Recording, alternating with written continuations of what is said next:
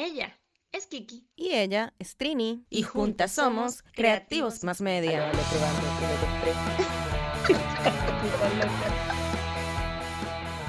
Buenas, buenas.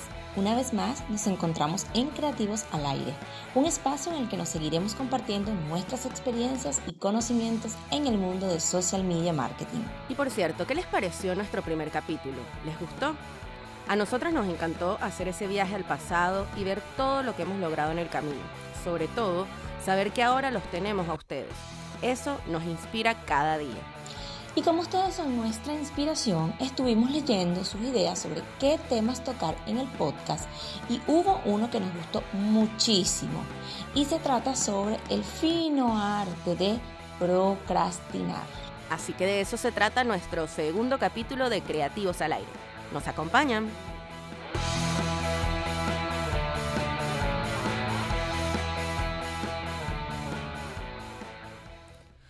Los venezolanos decimos que somos los maestros procrastinando. Siempre dejamos todo para último momento. Pero ahora que vivo en Uruguay, resulta que los uruguayos dicen lo mismo, que ellos siempre dejan todo para último momento. ¿Y en Chile? ¿Cómo es la cosa? Fíjate que yo creía que esto era algo solo de mi país y ahora veo que es algo mundial, que es algo prácticamente que está relacionado con el ser humano. Y es que a quién no le gusta irse a pasear, irse de fiesta, ver una película, ver Netflix o simplemente hacer una siesta justo en el momento cuando tienes más trabajo. Es así como, ay, tengo mucho trabajo, ay, pues déjame ver qué, qué no voy a hacer. Ok, ahora me voy de fiesta. Es algo impresionante. Pero después que comenzamos a perder tiempo nos entra la culpa y decimos, no, ya va, espérate. Si no ponemos orden a nuestros proyectos, ¿cómo los vamos a cumplir? ¿Quién los hará por nosotros? Así que no demos más rodeos y comencemos de una. Procrastinar significa posponer o aplazar tareas, deberes y responsabilidades por otras actividades que nos resultan más gratificantes pero que son irrelevantes. También pueden verse como una forma de evadir las responsabilidades usando otras actividades como refugio para no enfrentar una acción o una decisión que sabemos que debemos tomar o hacer. Ajá. ¿Cuántas veces te ha pasado eso? A mí, por ejemplo, se me hace muy difícil a veces cuando tengo a los niños en casa porque, bueno, me siento en la computadora, me piden agua, me paro, me vuelvo a sentar, luego me vuelven a pedir algo, me vuelvo a sentar y estoy en ese en ese proceso en el que trato de mantenerme concentrada, pero no puedo, porque obvio, tengo que atenderlo. Entonces, ajá, ¿qué hago yo ahí? Hmm, me imagino. a mí me cuesta y no tengo hijos, no. Pero bueno, vamos a empezar a dejarles algunos tips que nos han servido y que sabemos que les van a ser muy útiles, así que tomen papel y lápiz, porque aquí vamos. 1. Plantea pequeñas metas. Al terminar una tarea enorme o un proyecto intimidante te sentirás increíble, pero no siempre es tan simple. Por eso te recomendamos que dividas una tarea grande en metas más pequeñas y así aumentará tu productividad porque esas tareas te ayudarán a seguir un plan de acción y te ayudarán a decidir por dónde empezar y cómo seguir para lograrlo. 2. Fija fechas de entrega promedio. Trata de colocar las tareas en una cantidad de días que sientas que es posible llevar a cabo el objetivo. Según un estudio realizado por investigadores de la Universidad de Michigan y la USC, indicar las fechas de entrega en días ayuda a conectar con tu yo del futuro y con tu yo del presente, aumentando así la sensación de que el tiempo pasa más rápido y por lo tanto esto te ayudará a no procrastinar. Recuerda que no es un maratón. Está demostrado científicamente que trabajar por ratos o periodos de 50 minutos con un descanso de 15 minutos aumenta tu productividad.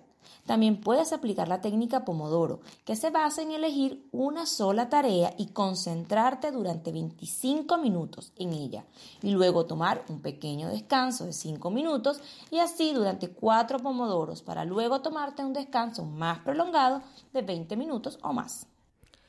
4. Respira. Si te sientes que estás abrumada, abrumado, frustrado, frustrada, porque no se te viene una idea y las horas pasan y pasan, haz una pausa y respira. ¿Quieres hacer el intento ahora? Bueno, te ayudamos. Siéntate cómoda con la espalda recta. Tiene que ser una rectitud en donde no te sientas incómoda y no seas tan rígida. Puedes ayudarte con un almohadón o un cojín. Cierra los ojos y toma una respiración profunda por nariz.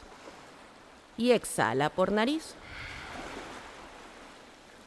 Presta la atención a tu abdomen. Siente como con cada inhalación tu abdomen se va inflando y con cada exhalación poco a poco se va vaciando. Vuelve a tomar una respiración profunda. Ahora presta la atención a tu caja torácica.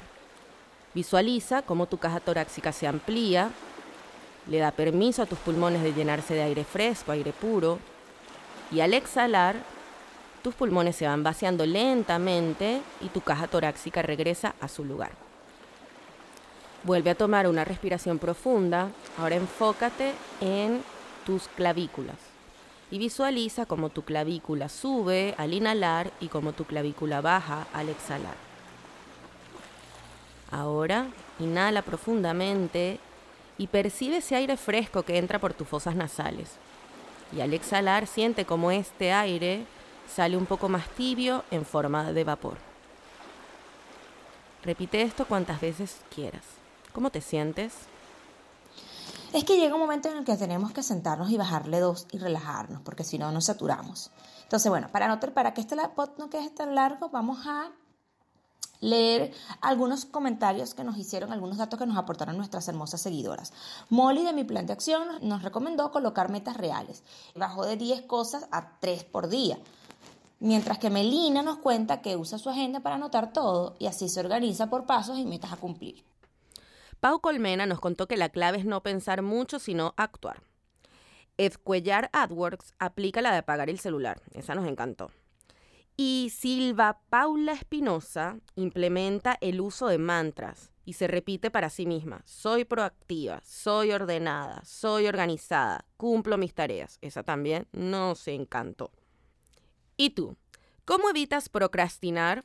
Ajá. Mientras lo piensas, te invitamos a que pongas en práctica estos consejos y luego nos cuentes qué tal te fue. Puedes escribirnos y seguirnos por nuestras redes sociales arroba creativosmmedia en Instagram. Y ahí también vas a poder aprovechar todos los consejos y contenidos valiosos que felizmente te compartimos.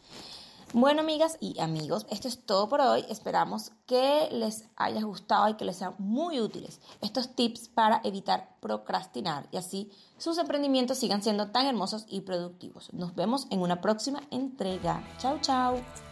Nos estamos escuchando. Besos. Esto fue Creativos al Aire